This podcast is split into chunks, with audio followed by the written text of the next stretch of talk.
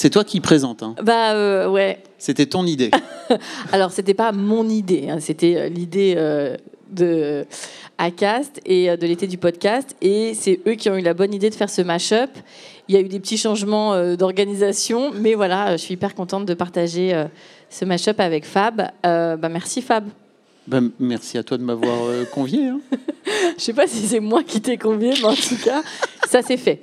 Euh, alors, le concept euh, du mashup, si vous avez euh, compris comme nous, globalement, c'est on mélange nos deux podcasts. Donc, comme Fab a pléthore de podcasts, Ouais. t'as choisi lequel? Bah, au fait, comme j'ai histoire de daron, ça te va pas.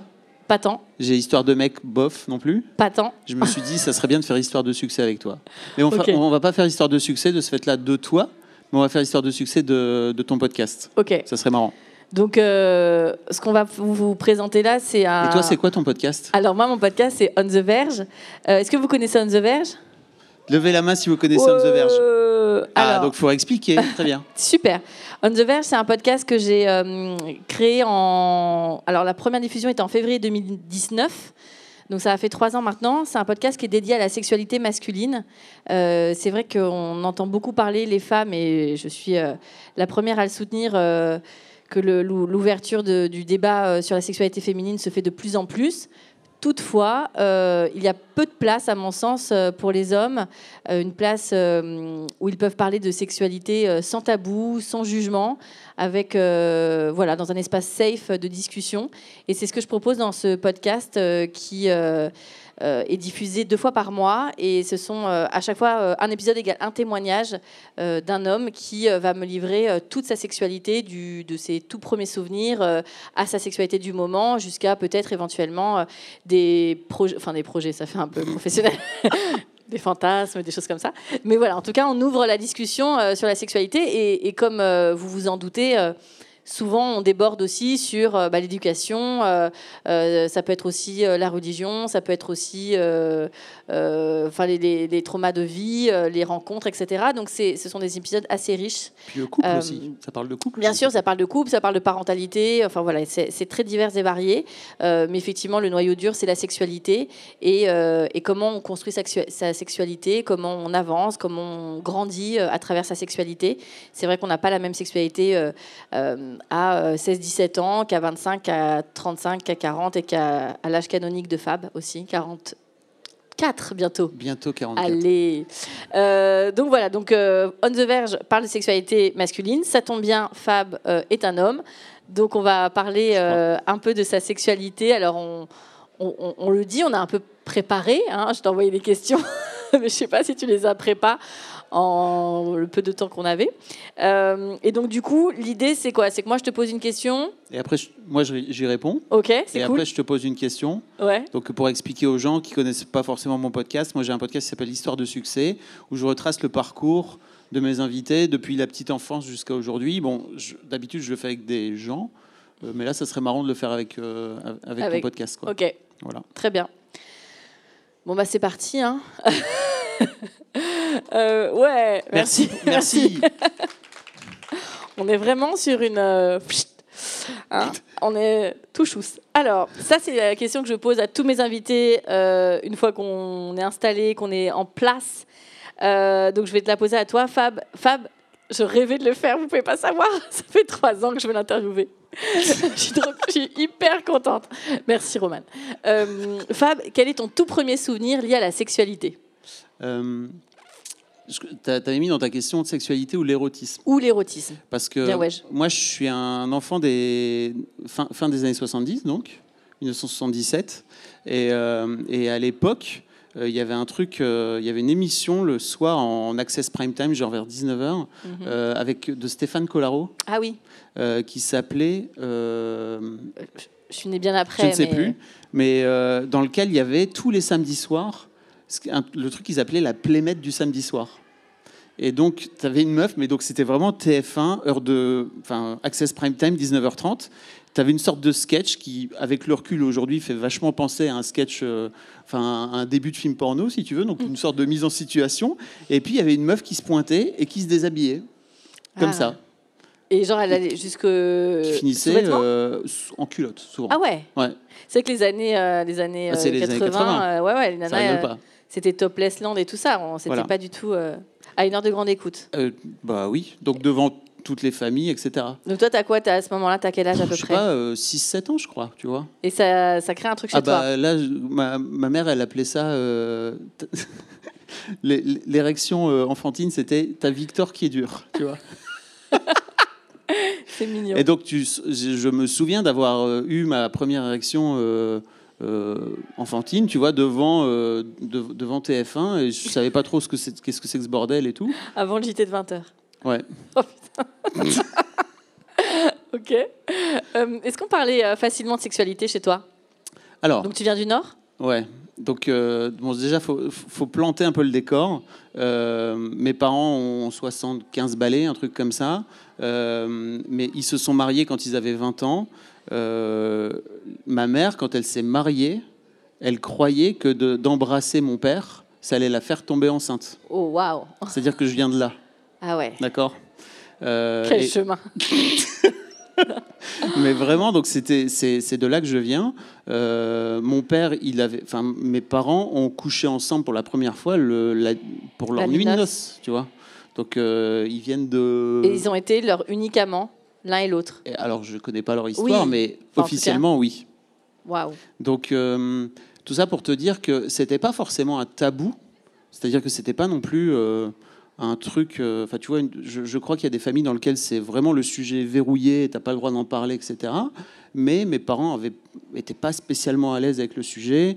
Quand il y avait des scènes de sexe à la télé, tu sais, devant, devant les devant, de- de- dans les films, tu vois, dans lesquels, devant lesquels on était, j'avais toujours à un moment donné un moment de gêne et mon père qui prenait la télécommande, il faisait et qui changeait comme ça, l'air de rien. Euh, et moi, je me souviens que mes parents ont fini par m'acheter un bouquin pour la reproduction, tu vois, mais un Mm. bouquin euh, juste pour expliquer techniquement euh, comment ça marchait, euh, la puberté, etc. Quand je devais avoir, je sais pas, peut-être 11-12 ans. T'as un frère et une sœur, vous en Ouais. parliez entre vous? Non. Pas du tout? Non. Et à l'école? Euh, non. À l'école, en fait, euh, il y a eu ce truc où, euh, pour, pour moi, il y a vraiment deux, deux parties. Il y a genre fin du collège, tu vois, quatrième, troisième, où j'ai fait ce que pas mal de mecs racontent dans le Boys Club, c'est-à-dire des, des, des- des moments où on se branle ensemble, si tu veux. Ah oui. Alors, c'est pas gay du tout, tu vois, La- mais c'est juste une. La branlette collective. c'est pas du tout. Ouais, on se branle chacun notre, notre bite, tu vois. Ah. C'est très important. On ne Ouais, branle pas la ça- bite non. Mais c'est pas gay, mais il y a une forme d'apprentissage.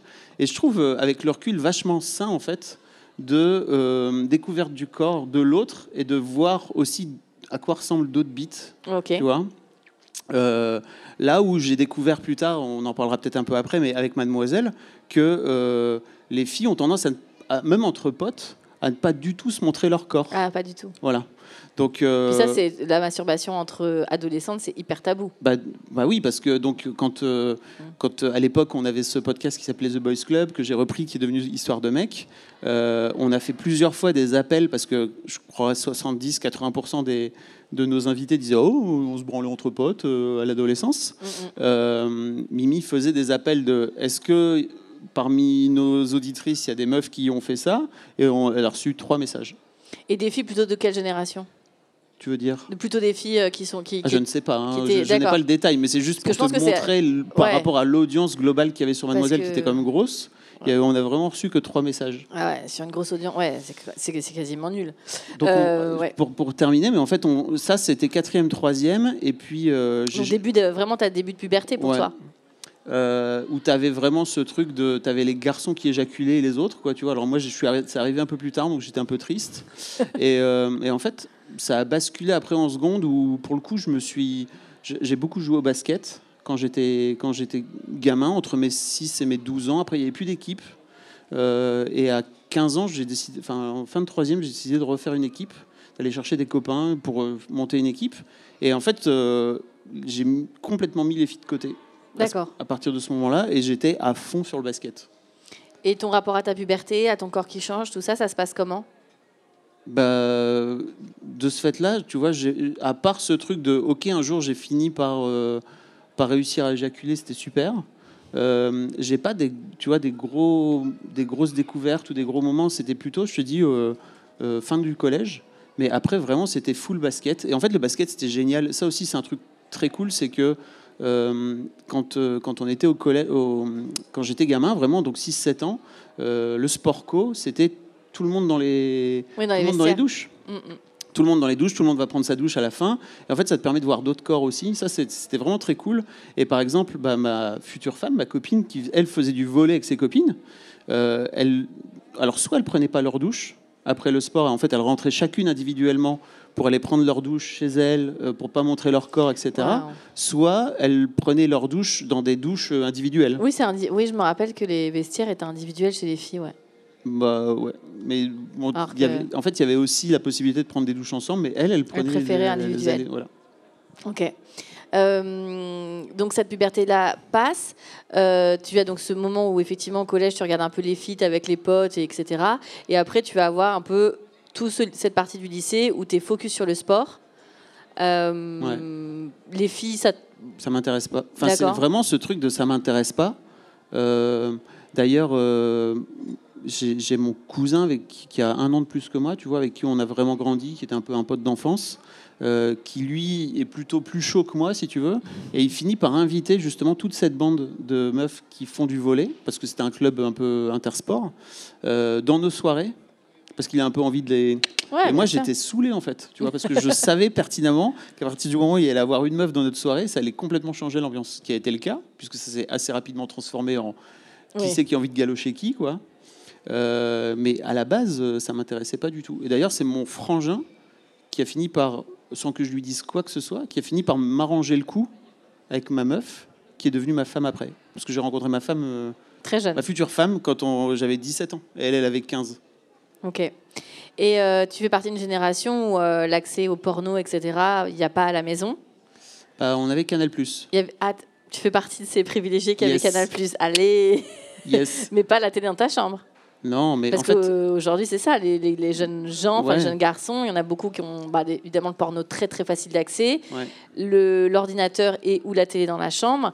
Et donc, du coup, à 12-13 ans, parfois plus jeunes, alors moi j'ai eu des, vraiment des invités où c'était à 9 ans, tu Bah vois, oui. où il y a un accès au porno et un porno euh, assez trash.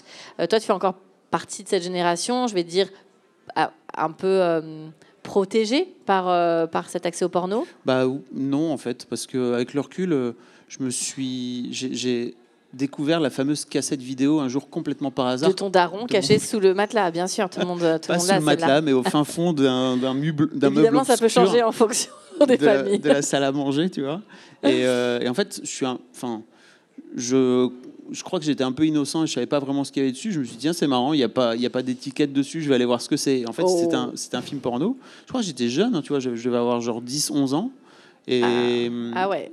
Et en fait, je savais pas ce que. c'est. Encore une fois, je suis pas allé voir mon père en lui disant tiens, je sais pas ce que c'est. T'as compris que ce que tu regardais était pas. Ouais. C'était pas cool. Enfin, J'ai quand même cool. un invité qui a trouvé une cassette où c'est ses parents. Ça, c'est. Le trauma, il est hardcore. un autre délire. Ah là là, le- il a mis la cassette, pareil, 10-11 ans et il voit ses parents. Mais tu vois, un peu plus tard dans l'adolescence, je me souviens que je me levais dans la nuit pour aller enregistrer du porno sur ma cassette à moi. Pour pouvoir, D'accord. pour, pour, euh, et en fait, je me levais tôt le lendemain matin euh, pour pouvoir euh, choper la cassette. choper la cassette et la récupérer pour WAM et pour pouvoir me faire des, des petites sessions de porno, quoi. Ah oui, donc quand même, t'as as, pu euh, plus- avoir. Plus tard, quoi, tu vois. ouais. Genre vers 16-17 ans. ok, avec Canal, bien sûr. Canal. Parce qu'à à l'époque, il y avait euh, le porno le premier samedi du soir. Le premier Le samedi, du mois, pardon, le premier samedi Ouais. du soir. Premier samedi du mois. Ok. Euh, ça roule. Je passe la- l'autre question, Fab? Mais si tu veux, ou sinon. euh, Comme tu veux. C'est toi qui me dis.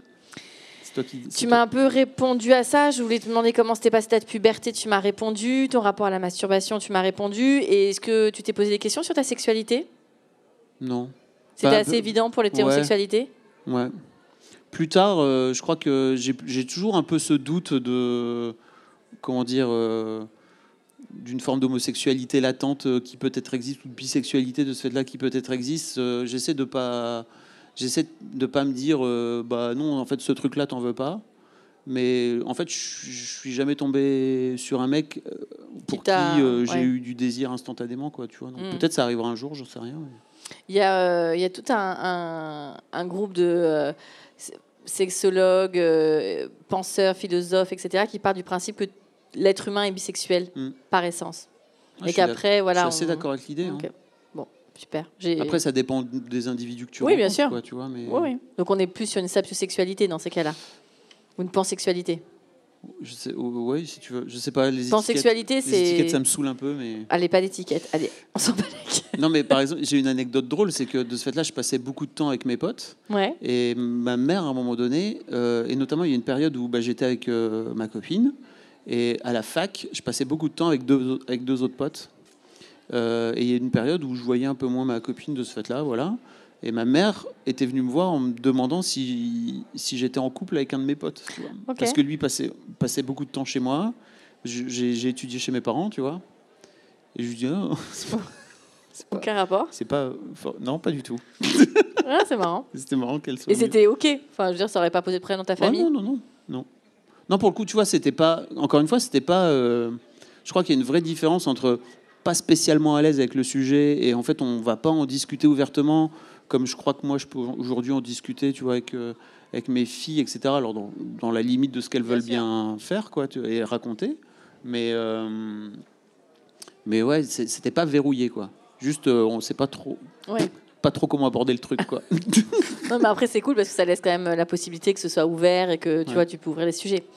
Euh, tu, tu m'as raconté d'ailleurs une anecdote, si tu veux, je t'en raconte une, en rapport avec ma mère notamment. C'est très intéressant.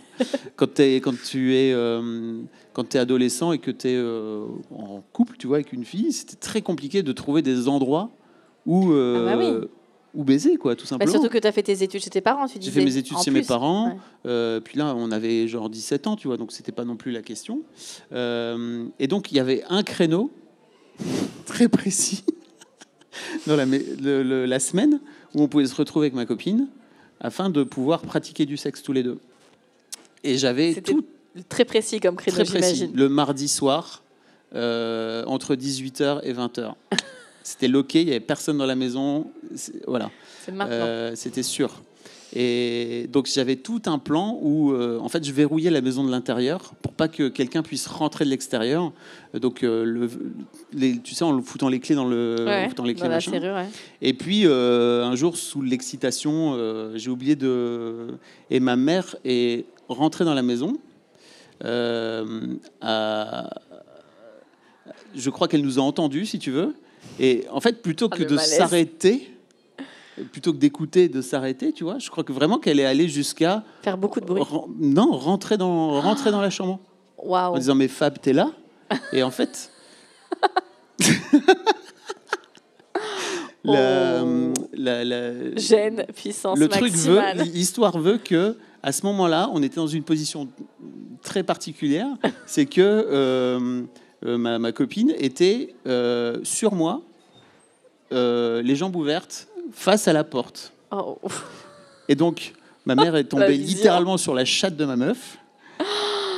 Et ma copine n'a rien trouvé d'autre que de lui dire bonjour madame. voilà. C'était J'imagine le génial. déjeuner du dimanche après.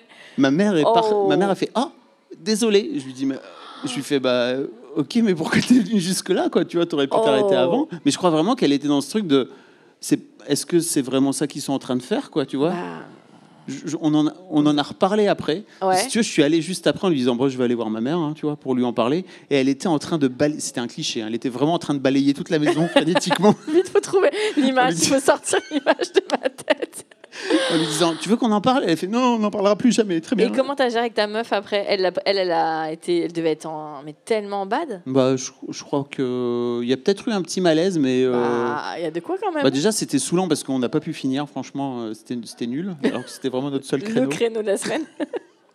Euh, mais non, non, je crois que euh, elle, elle était, ouais, elle était pas bien pendant quelques semaines, mais après ça allait mieux, quoi. Tu m'étonnes. Oh là là, tu- moi je crois que je ne serais jamais retournée dans cette maison. jamais. ok. et ben justement, je voulais euh, enchaîner sur, est-ce que tu te rappelles de ta première fois? Ouais. Bah, C'était avec cette fille, donc. Ouais.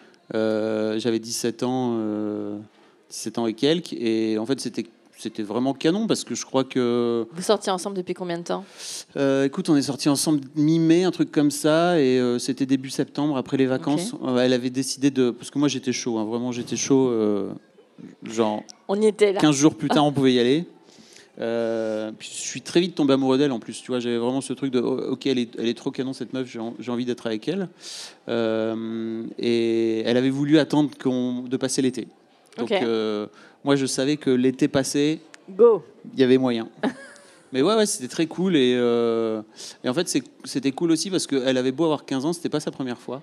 Donc donc c'était cool. Toi, avait... c'était ta première fois? Ouais. Bah oui, puisque c'était ta question. Oui, c'est vrai. Bien joué. Je voulais voir si tu suivais. Ah, je suis.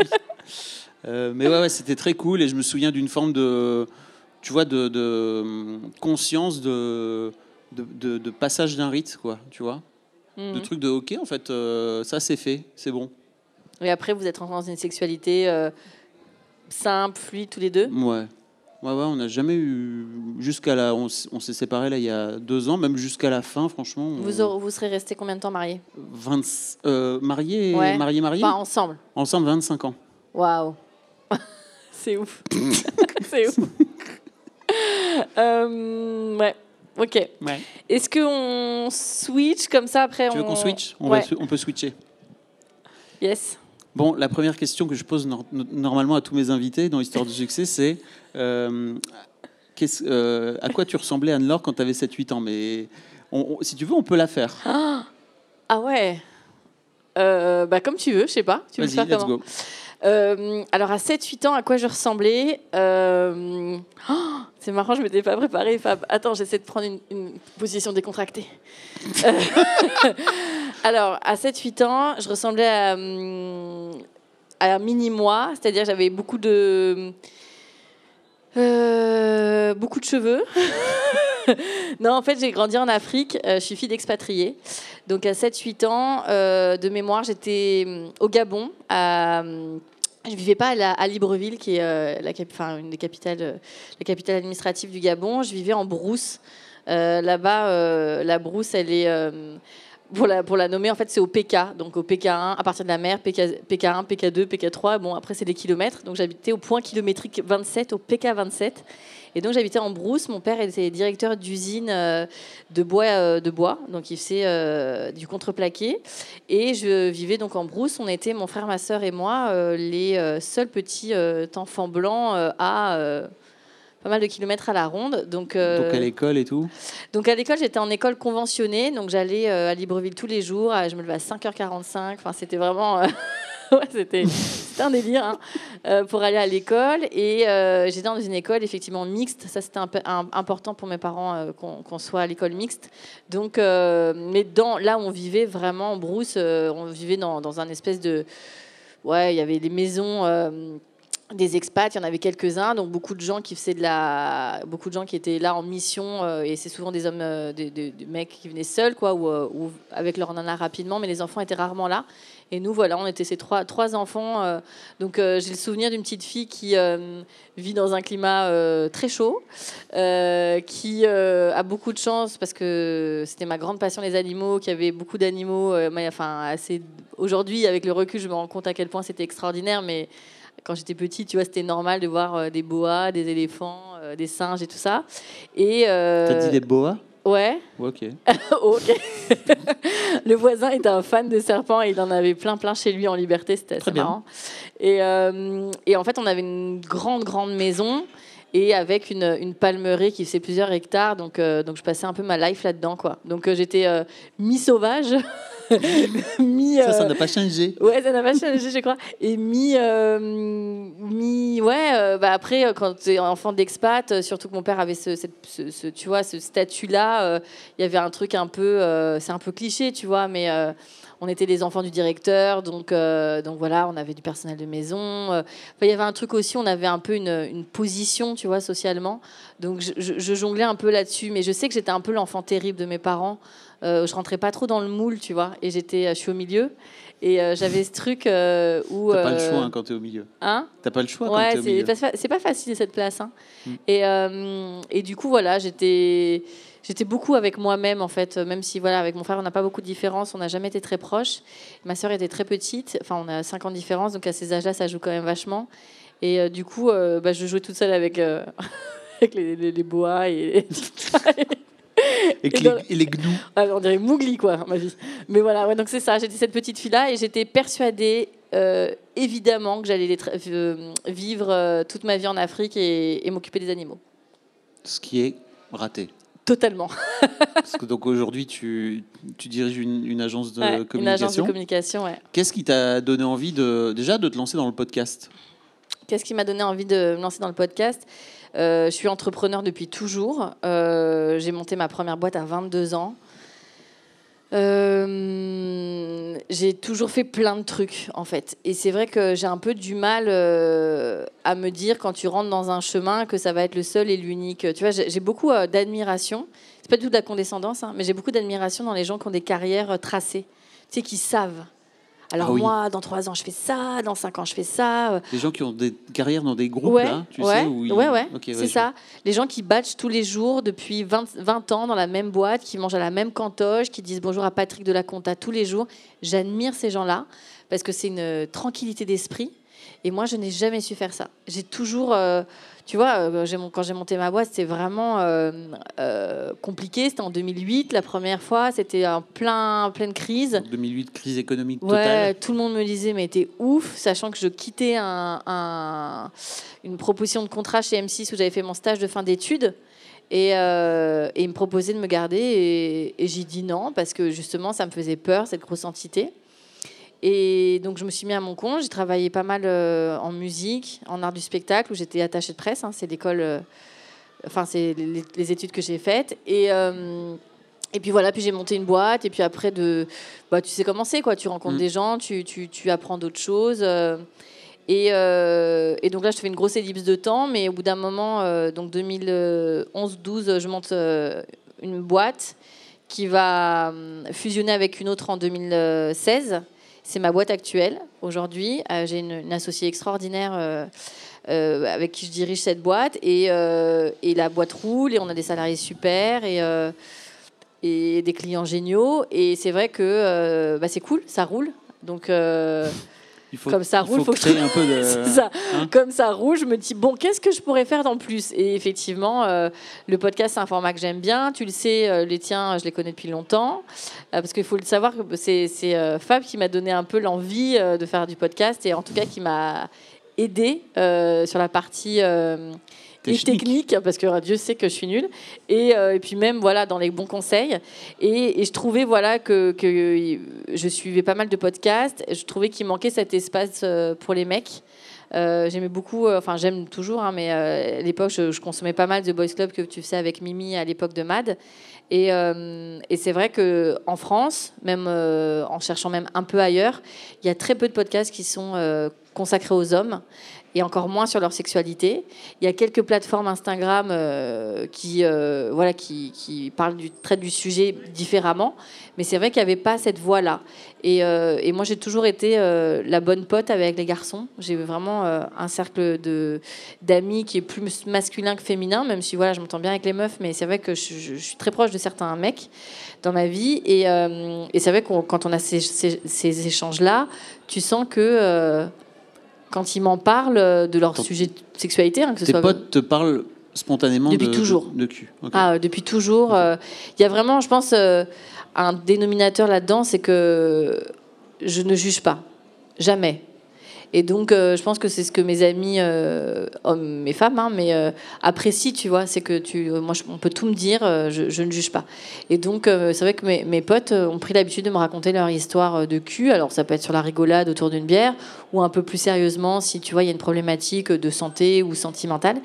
Parce que les mecs ne parlent pas Et entre voilà. eux. Exactement. Et Enfin, si, ou alors ils disent Ah, je l'ai bien baisé. Exactement. machin. Et il y a eu des moments où, tu vois, euh, mes potes ont un, je sais pas, un, un petit problème de santé, tu vois. euh, Et je lui dis, mais gars, euh, moi, j'ai pas de pénis jusqu'à preuve du contraire. Donc, euh, franchement, euh, je- vraiment, je peux pas t'aider. Va voir le médecin. Ah non, non, j'y vais pas et tout, euh, machin. Montrer sa tub. Ah bah voilà, je vais pas montrer ma teub.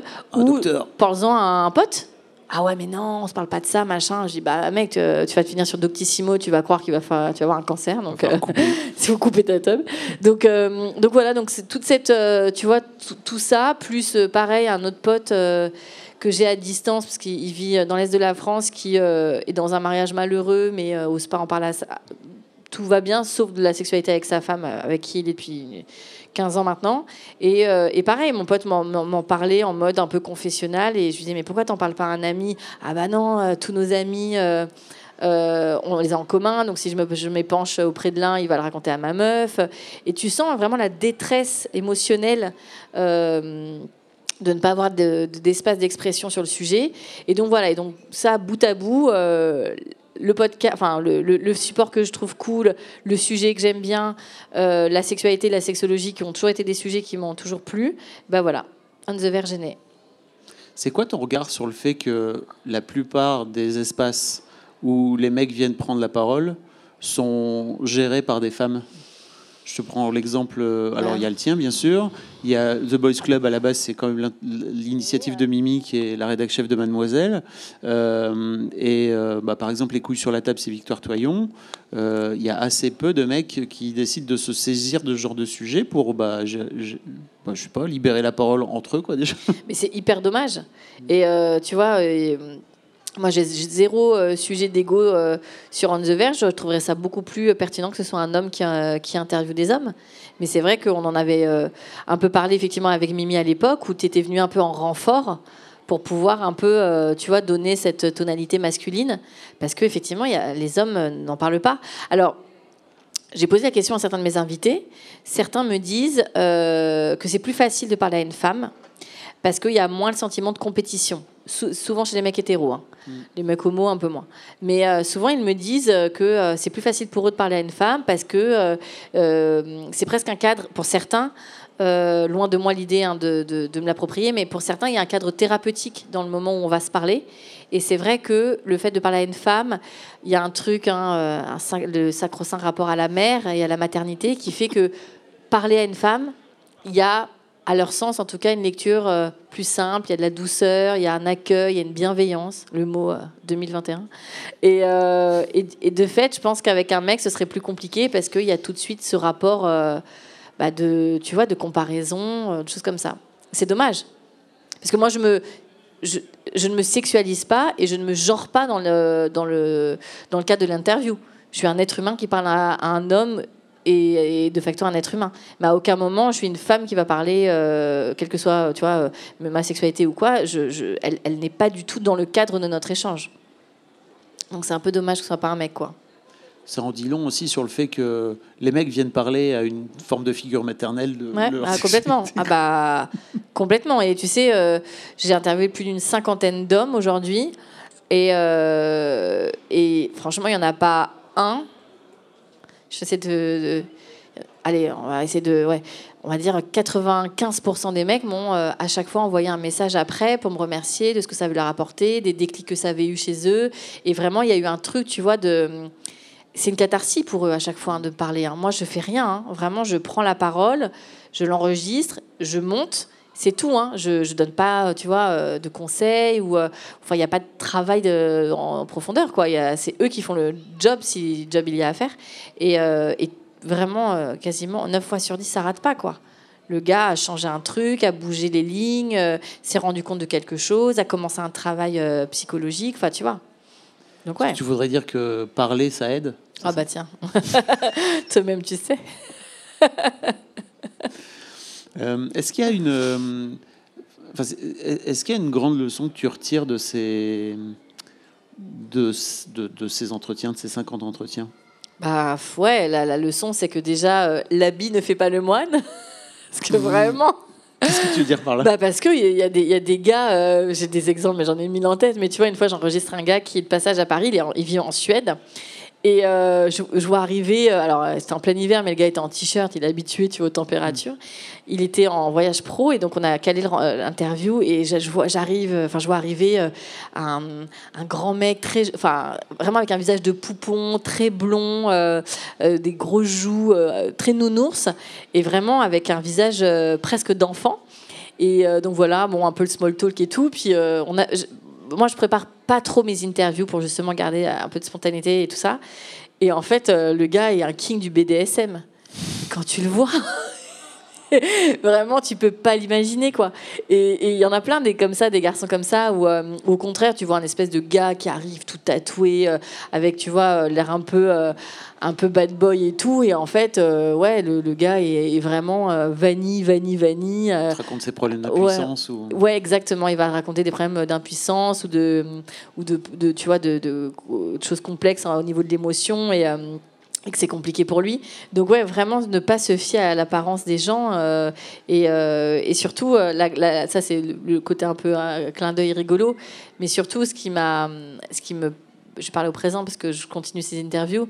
Ce qui me travaille à la fois beaucoup personnellement et en même temps qui est une super leçon, c'est que notre sexualité est faite de tellement de choses, de l'éducation, euh, des rencontres qu'on peut faire, des traumas, euh, des, euh, tu vois, quand tu parles typiquement du porno que tu vois sur la cassette de ton père, pour certains de mes invités qui ont vu justement des- des choses trop violentes ou trop dures à, des âges euh, où le, cerveau est pas câblé pour, ça a créé chez eux, tu vois, certains fétichismes ou certaines choses comme ça.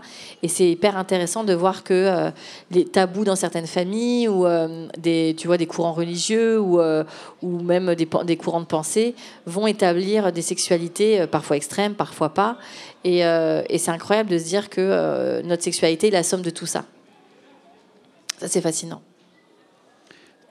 T'as as des envies particulières pour faire évoluer le podcast? Euh, J'aimerais avoir du temps. ouais, j'ai plein d'idées. hein, euh, j'ai plein d'idées. Alors, la période Covid a un peu euh, ralenti tout ça, mais j'aimerais faire plus d'inédits et des immersions dans, des endroits justement qui traitent, enfin, en tout cas où il y a la sexualité. Enfin, c'était des endroits où il y a des sexualités, donc euh, je, je dis comme ça, c'est un peu, un peu flou, mais par exemple, j'aimerais poser des micros euh, dans un club échangiste, j'aimerais poser des micros, euh, euh, tu vois, sur un, un setup de porno, pas par alors voyeurisme lol avec le podcast, enfin avec le, le son, mais pour, pour créer de l'ambiance en fait, parce que moi je suis très sensible à ça, beaucoup plus qu'à l'image, et, et puis pour comprendre aussi. Tu vois, là j'ai sorti quatre euh, épisodes bonus cet été où c'était des formats beaucoup plus courts, où en fait c'était interviewé des hommes qui ont fait de la sexualité leur business. Et donc, tu as, tu vois, le, le, manager France de la marque de sextoys Lelo. Tu as un acteur euh, X euh, qui est aussi escort gay. Alors, hyper intéressant parce que lui, il est euh, aussi euh, homme trans. Donc, on, a, on est sur un parcours euh, assez ouf. Euh, Il y a le gars qui a monté euh, Charles Poinco, qui est la clinique, de, clinique digitale de santé sexuelle, qui raconte des trucs assez dingues. À savoir que, par exemple, les, les hommes mettent à peu près deux ans à consulter un spécialiste. T'imagines? Mais tu te rends compte à quel point, en tant que mec, enfin vous, en tant que fille, en fait, vous allez chez le gynéco, dès sûr. le plus jeune âge. Bien en sûr. fait, en tant que mec, moi, je crois que la première fois que j'ai dû montrer ma bite à un médecin généraliste, j'en menais pas large, alors que Ah, je devais avoir sûr. 30 balais, quoi, tu vois. Mais ouais. Alors qu'en plus, c'est un organe externe, tu vois. Quand Bien t'es sûr. une meuf, t'as quand même euh, toute la panoplie du, tu vois, euh, euh, de, de, qui est vraiment pas rigolo du Mais tout. je trouve quoi. que ça, ça vous donne un avantage, entre Bien guillemets, sûr. sur votre rapport à la santé qui est dingue par rapport aux mecs. Mais quoi. même le rapport en famille, tu vois, je veux dire, euh, quand tu as 11-12 ans, en théorie, euh, ta mère vient de parler un jour euh, des règles, il y a moins ce tabou-là euh, physique aussi, euh, tu vois, euh, entre filles. Enfin, tu vois, il y a. C'est vrai que les, les mecs, pour ça, euh, et j'espère vraiment que les darons de maintenant euh, vont, vont casser ça, tu vois, vont parler euh, très librement. euh, vraiment purement de sexe à leur enfant. Euh, S'il y a un problème sur la tub, tu vois, tu m'en parles, tu me montres, tu me dis, tu vois. C'est vrai que quand on est jeune fille, bon après ça dépend les familles évidemment, hein, mais il y a quand même cette proximité physique qui se fait tout de suite avec la mère. Et même entre copines, tu vois, on se fait beaucoup de câlins, on peut dormir ensemble, on, on se fait des tresses, tu vois, il y a un truc un peu machin. Les mecs, c'est un peu plus complexe, quoi. Tu fais moins de câlins à tes potes, tu vois. Donc ouais. Ok. Tu voudrais pas monter des groupes de, de discussion là là, j'aimerais faire tellement de trucs, femme, mais c'est vrai qu'au bout d'un moment, euh, pareil, je voudrais faire un, tu vois, une table ronde euh, avec, euh, avec mes invités pour parler de certains sujets, parce qu'il y a des sujets qui se recoupent, tu vois. Et puis j'ai vraiment des invités que ça, bah, notamment, tu as, as, eu le plaisir d'en interviewer un euh, sur un autre sujet. Et j'ai, tu vois, des invités avec qui je suis restée hyper proche et, euh, et qui ont envie, tu, qui ont envie, euh, tu vois, comme Anthony. Ah oui. Tu vois, vous parlez de vasectomie parce qu'il a fait vas- sa vasectomie. Et Anthony, il a reçu plein de questions sur le sujet. Et J'aimerais bien, tu vois, animer une espèce de table ronde euh, un peu sur le sujet, mais sur d'autres, hein, sur le porno, sur la masturbation, sur plein de trucs. Euh, J'ai un, un invité qui a, qui a fait un témoignage hyper dur et hyper fort, mais qui a soulevé beaucoup, beaucoup de retours sur l'inceste. Et c'est pareil, tu vois, ça a été... euh, euh, c'est quelque chose qu'on trouve pas trop, euh, comment construire sa sexualité quand on a été victime d'inceste. Et, euh, et lui, je sais qu'il a qu'il a vraiment fait bouger beaucoup des, auditeurs et auditrices sur le sujet. Et, et ce serait cool aussi, tu vois, de créer une rencontre sur le sujet. Donc ouais, j'aimerais faire plein de trucs. Du temps. Il faut du temps, Fab. Euh, yes. À ton tour, Ouais, vas-y. ça va? Ça va? Comme vous en- vous êtes 10, on peut vous demander individuellement. Carrément. cool. C'est ça qui est bien, Ouais, j'avoue. j'avoue. Euh, fab, fab, fab. Ah non, non, non. Naninana. Alors, ah oui, bah, tu parlais moi de- des enseignements que j'ai eus avec euh, le hum, podcast. Et je voulais te retourner la question. Moi, tu as été, donc tu as créé et fondé euh, le premier magazine web féministe Mademoiselle. euh, il y a 15 ans, 16 ans 16 maintenant. Waouh! Donc, euh, que tu as euh, revendu l'année dernière. Tout Donc, euh, ça y est, euh, tu n'es plus à la tête de Mad. Non. Mais quand même 15 ans, c'est pas rien. Euh, c'est quoi les leçons justement que théoriques en lien avec la sexualité des femmes que tu as pu apprendre justement en 15 ans? Parce que certes, tu parles aux jeunes filles, aux, mademoiselles, mais vous, vous aviez quand même pas mal de sujets sexuels qui étaient vraiment bien faits. Euh, tu as eu aussi euh, euh, Queen Camille qui a été euh, Ouais. une journaliste et qui avait fait aussi sa chaîne YouTube qui était canon sur ces sujets-là. Bah, avant Qu'est-ce ça, il y que toi, avait Anouk. Et il y avait Anouk, oui, qui, a fait son, qui avait son podcast aussi, Anouk Mm. Perry après, exact, exact. Mais toi, t'as- qu'est-ce que tu as appris? En plus, t'es papa de deux ados, De- filles. De, deux filles, ouais.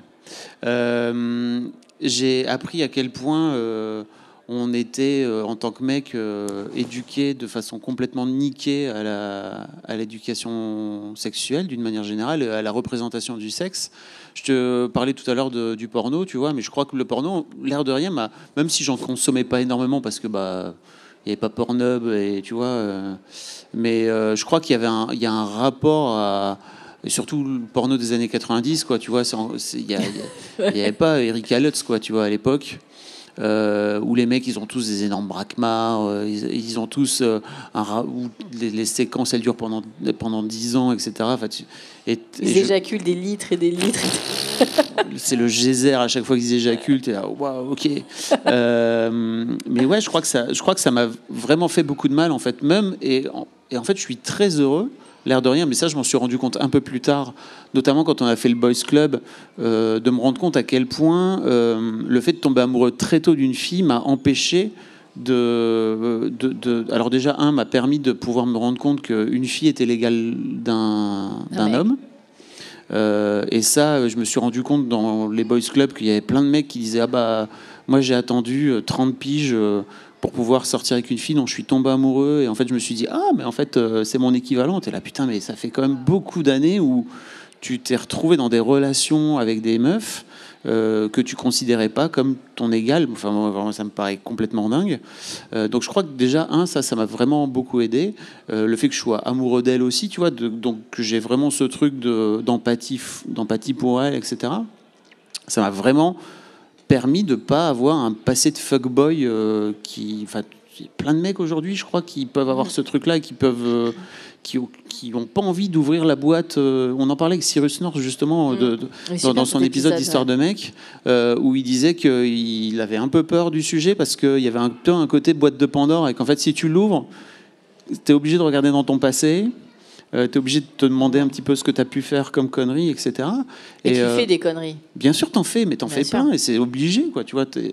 Et d'un autre côté, bah, t'es es aussi avec une autre personne, donc. euh, et tu vois, par exemple, je me souviens moi que je suis allé voir. euh, quand on a commencé à creuser le sujet du consentement sur Mademoiselle, donc euh, je sais pas, on- sur, sur Mad, on a commencé à parler de féminisme vers euh, 2009, euh, et, et on a commencé à parler de sexualité vers 2011-2012, quoi, tu vois bien avant que ce soit cool. Euh, et, et en fait, je me souviens que je suis allé voir euh, ma femme en lui disant euh, Est-ce que, est-ce que je t'ai déjà violé? Et en fait, c'était pas évident le, pour moi. Le fameux viol conjugal. Voilà, euh, ouais. c'était pas évident pour moi en fait d'aller la voir et de, de, de faire cette démarche là vers elle. Euh, et en fait, euh, elle m'a dit bah non, T'as posé la question par acquis de conscience ou parce que tu t'es vraiment non, la question Non, j'avais pas. euh, Enfin, tu vois, j'ai- je- Je réussissais pas à retrouver des situations où, euh, Border, où tu voilà, où dit, je voilà, m'étais dit, ouais, ok, non, c'est juste. euh, je sais qu'il y a des moments où, tu vois, dans un couple depuis parfois euh, 10-15 ans, euh, où euh, tu sais que t'as pas trop envie, l'autre a pas trop envie, vice versa, tu vois, et puis il y a un petit côté, ok, bah faut faut, faut, faut y aller pour, euh, pour pour se donner envie, etc. Et en fait, j'avais envie de vérifier si elle, de son côté, c'était ok pour elle et que j'avais pas outrepassé euh, à un moment donné euh, Ouais, une ligne, quoi, tu euh, vois bien sûr. et qu'elle me l'aurait pas dit. Enfin, tu vois. Et, et, et je crois que bah, c'est un exemple, mais en fait, il y a plein d'autres exemples, notamment de rem- remettre le plaisir féminin au centre, au centre de la sexualité. Mais ça, ça paraît complètement bidon, mais en fait, on n'est pas, Mhm. on, on, on nous apprend pas ça. Aujourd'hui, ça va mieux, je crois, parce qu'en fait, il y a Bien les réseaux sûr. sociaux, il y a Instagram qui a, comment, qui a fait énormément de travail. Mais en fait, quand on commençait à en parler en 2012-2013, euh, bah, il n'y a pas du tout Insta, euh, il n'y a pas tous les comptes euh, féministes, ça n'existe pas. Donc c'est plutôt, euh, c'est plutôt des échanges que j'ai pu avoir avec elle.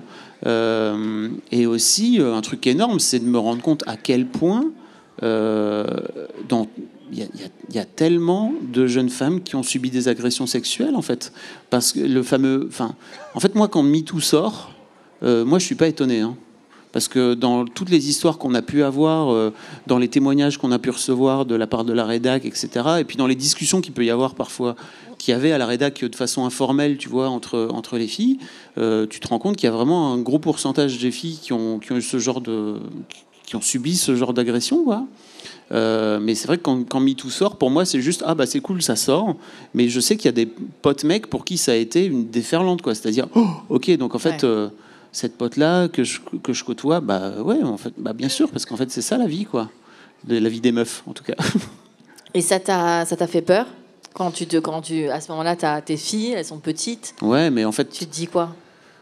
c'est enfin en fait ça m'a fait peur très tôt quoi de, de me dire euh, de me dire ok bah pour mes filles il faut quand même leur expliquer le plus tôt possible le consentement euh, et de leur expliquer bah, et notamment euh, ça démarre par un truc tout bête mais je me suis rendu compte quand j'étais quand, quand mes filles étaient plus petites tu vois on chahutait beaucoup et, euh, et en fait je les chatouillais et en fait elles disaient bah non arrête machin et moi je continuais tu vois. Et ça fait et typiquement le genre de truc où je me dis bah aujourd'hui quand elles quand elles euh, assez rapidement quand elles ont commencé à, à- à chahuter entre elles à se à- ou à bagarrer etc s'il y en a une qui disait non ben en fait on disait bah non elle vient de dire non donc en fait c'est non quoi et ça commence par ce genre par ce petit truc en fait de juste respecter le nom de l'autre alors que c'est juste des jeux Euh, et puis d'apprendre aussi toi à dire non si t'en as marre quoi si t'as plus sûr. envie Euh, et puis de sentir que ton nom est respecté. Enfin, ça, ça a fait, ça a été un gros, gros chemin pour moi de, de me rendre compte que sans- peut-être ça les empêchera pas, tu vois, de, de se retrouver dans des situations compliquées, de, de se retrouver à se faire agresser sexuellement, etc. Mais ça limite,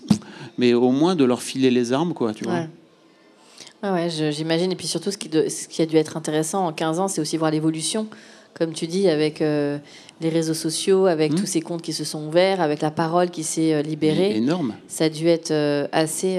Enfin, je, je pense pas que le, le Fab d'il y a 16 ans, quand il monte Mad, il se dit un jour que, tu vois, il va, il va avoir tout ça dans la tronche, et il va apprendre tout ça, il va y avoir toutes ces paroles libérées. Parce que vous avez fait des sujets sexos qui étaient quand même. euh, Ouais, ouais, on a, on a, bah, notamment, je crois que l'un des trucs qu'on a, qu'on a vraiment contribué à, à faire savoir, c'est l'existence du clitoris, tu vois. Ouais. Aujourd'hui, c'est devenu, euh, mais limite, tu vois, quand ça a commencé vraiment à sortir sur les réseaux, on en avait tous un peu marre à la rédac en disant bon ok le Quito c'est bon ça va Ouais, c'est bon, alors non, que en non. fait dans le reste du monde c'était en train de sortir vraiment très fort ouais, vrai, et, et, ne- et en fait aussi le, le fait d'inciter les meufs à, à, à se masturber enfin tu vois parce que je, je crois qu'il y a eu aussi un, un gros truc de bah c'est pas bien de se toucher et de et au-delà du, de l'échange d'expériences qu'il peut y avoir et de libération de la parole justement le fameux truc moi, j'ai du mal avec le terme de libération de parole parce que je- on l'entend partout maintenant C'est comme Mais- bienveillance. c'est comme bienveillance. Ça finit par devenir galvaudé, mais le fait d'entendre d'autres meufs raconter leur vie, euh, c'est c'est hyper intéressant parce que ça te fait sortir de ton cadre, euh, de ton cadre familial, quoi, tu vois. Ouais, puis même sur Mad, moi, ce que j'ai toujours euh, trouvé cool aussi, c'est le, le fameux body positive que Mm. vous, enfin, qui, qui était prôné depuis euh, super longtemps, quoi. Tout le temps, en fait. Je crois le premier article sur les poils euh, sur Mad, euh, il date de 2005. Donc vraiment euh, ah ouais. à l'en- à l'entrée de Mad, Ah tout ouais. début de Mad, quoi. Ah ouais. Sur, bah, en gros, si t'as pas envie de te raser les poils des jambes, te rase pas les poils des jambes, quoi. Hmm. C'est fort cool. Euh, ouais, très cool, très intéressant, tout ça. Attention, on switch dans les questions. Fab, c'est quoi un bon coup? Ah, Allez, bam Allez. Euh, c'est très intéressant parce que donc je t'ai laissé un message vocal hier mais que t'as pas du tout oui entendu parce que j'avais mes AirPods dans mon... J'entendais. Je me suis dit, mec, je ne comprends pas. Je parce que donc j'ai une nouvelle chérie je suis séparé j'ai une nouvelle chérie aujourd'hui et je, lui, et je lui parlais de euh, des questions que tu m'avais envoyées Ah yes. Et donc je lui je lui parle de cette question et je lui dis euh, c'est quoi pour toi être un bon coup? Je lui pose la question et en fait c'est trop drôle parce que elle l'a pris je sais pas co- comment tu la poses mais moi dans ma tête c'est qu'est-ce qu'il faut que tu fasses toi pour être un bon coup? Ah, euh, bah, en fait, moi je la pose, après chacun lit ce qu'il Voilà. veut, mais euh, le c'est quoi un bon coup, souvent c'est le gars qui me va me répondre quelle est sa définition du bon partenaire sexuel. Voilà. Et moi, dans ma tête, Toi, tu le prends pour toi. déjà, ça te montre à quel Ouais. point je suis formaté. C'est quoi pour moi être un bon coup? Mais je crois que ça aussi, c'est un truc, tu vois, que Mademoiselle m'a m'a un peu mis dans la tête aussi, c'est que bah si tu veux toi aussi, enfin tu vois le, le plaisir féminin, ça vient aussi, de- ça Ah vient ouais. aussi de toi quoi, tu vois en tant que mec. Et c'est trop drôle parce que elle, elle m'a dit, euh, bah, pour moi être un bon coup, euh, bah et, et en fait elle commence à répondre et je lui dis ah mais moi je le vois pas du tout comme ça. Elle fait mais moi je me suis jamais posé la question de qu'est-ce que je dois faire pour être un bon coup? C'est drôle. Tant mieux pour elle. hein, ouais, tant mieux pour elle. Euh, mais tu vois, pour moi, euh, c'est quoi être un bon coup Euh, y a déjà de base, il y a un truc de connexion. Euh, depuis cette euh, donc depuis cette séparation, je on en parlera peut-être un peu après, mais je redécouvre une vie sexuelle euh, nouvelle, quoi. Mhm. Et Bah, déjà je- de séduction, de rencontre. bah de, de, oui, puis de passé 25 séduction ans, au 21 au 21e siècle, quoi. Ouais, Comment ça ça, se passe Loin des années 90, là, mon La Fab. dernière hein. fois que j'ai dragué, moi, c'était en 1995, tu vois, donc euh, ouais, c'est il y a fort longtemps. Oh my god. Ouais. Hibernatus, tu sais. Oui. Ah, la Il vieille y a rêve. des gens jeunes sans doute qui n'ont pas cette rêve Ouais, d'Hibernatus. c'est Louis de Funès, on C'est un est film avec, vraiment, euh, Louis euh, de Funès, c'est il y a Bref. fort longtemps. Euh, mais, euh, mais ouais, tu vois, par exemple, je sais que j'ai fait ce truc euh, que sans doute plein de mecs ont fait dans leur vie, euh, où ils sont dans, une date, dans un date, tu vois, et euh, bah, il n'y a pas forcément une connexion. euh, le, le courant passe, mais le- la connexion n'est pas folle. Et en fait. euh, tu, la meuf, elle a envie de coucher avec, euh, avec toi. Toi, tu te dis, bon, euh, allez, vas-y, quoi. Et je crois que je l'ai fait euh, deux fois.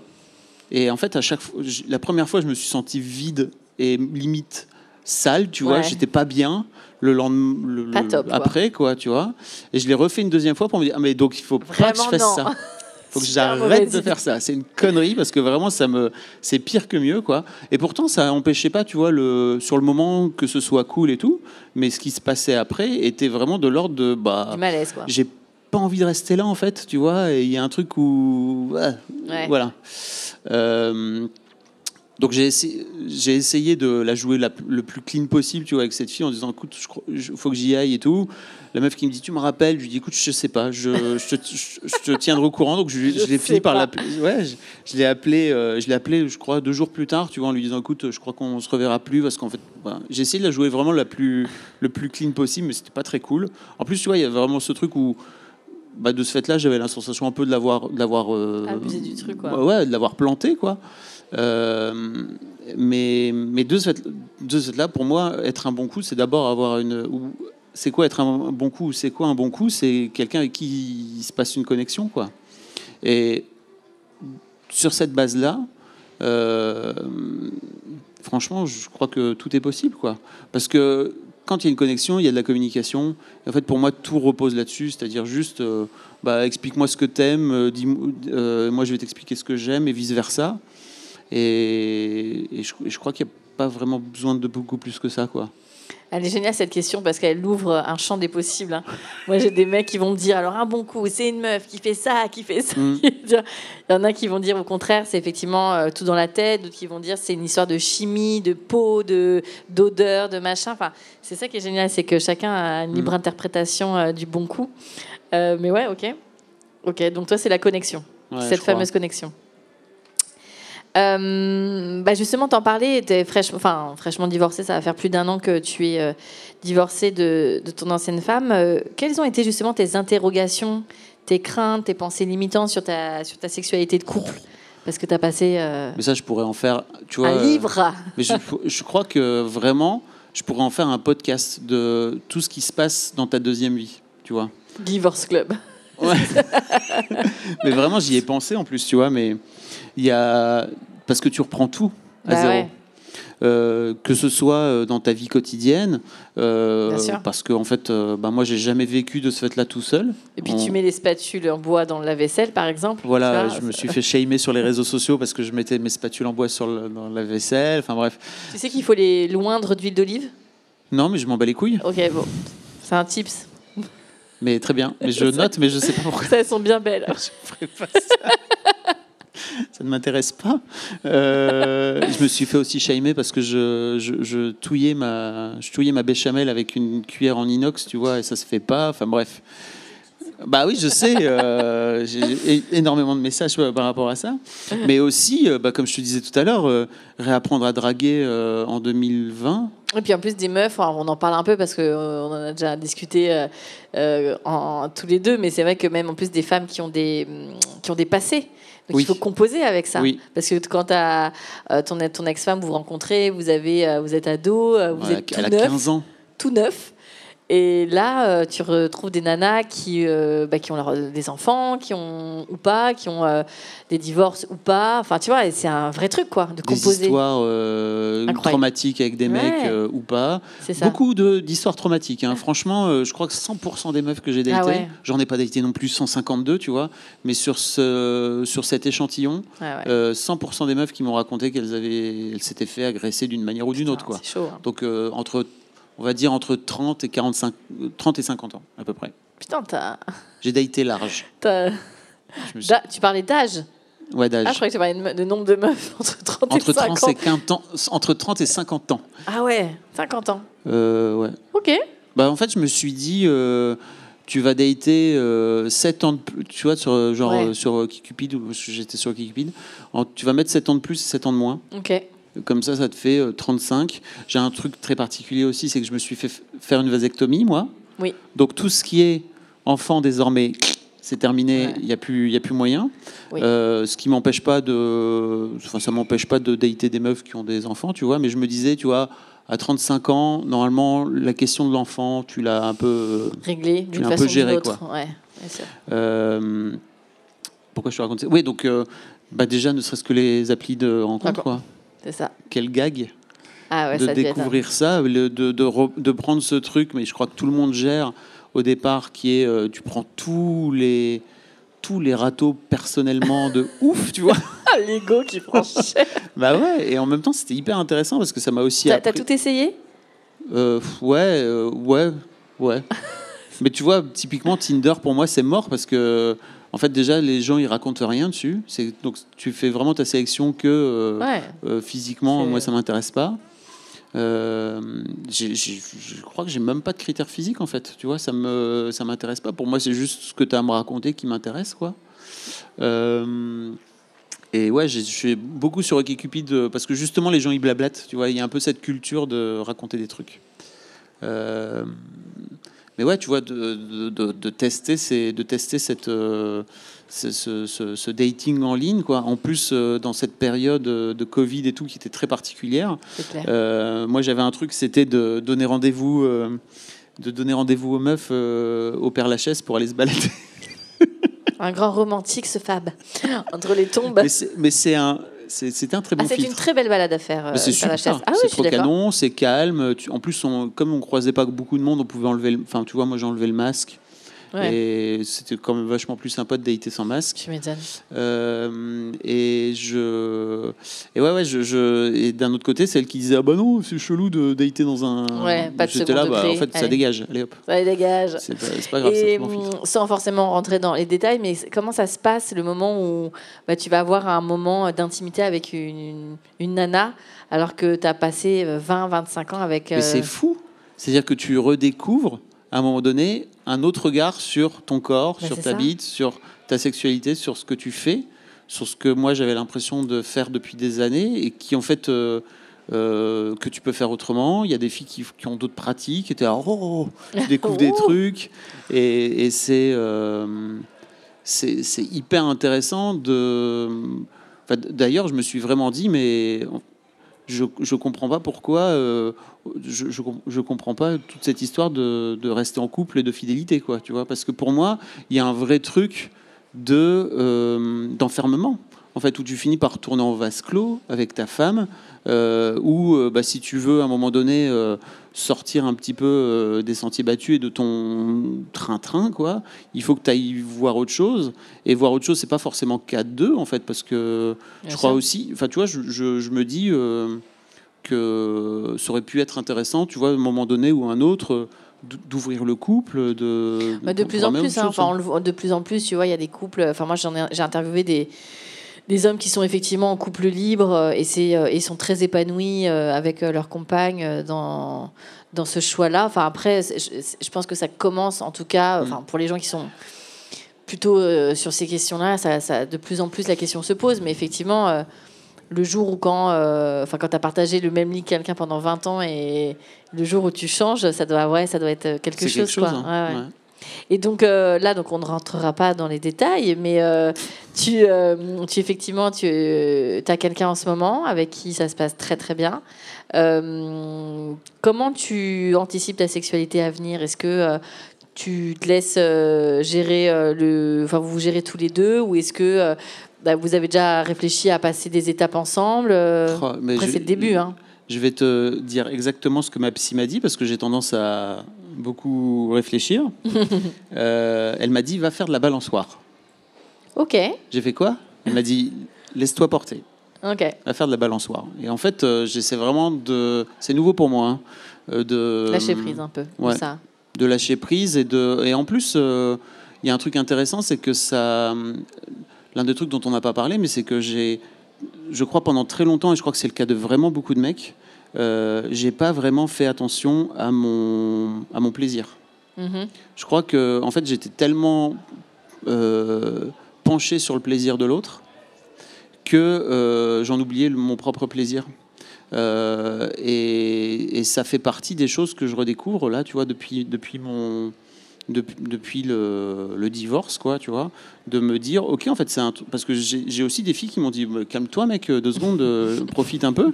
J'ai fait, bah, ça, profite, euh, quoi Et c'était intéressant parce que ça ça m'incite aussi à, à lâcher prise aussi par rapport à ça, quoi, tu vois. Donc c'est un tout nouveau, c'est c'est assez étonnant.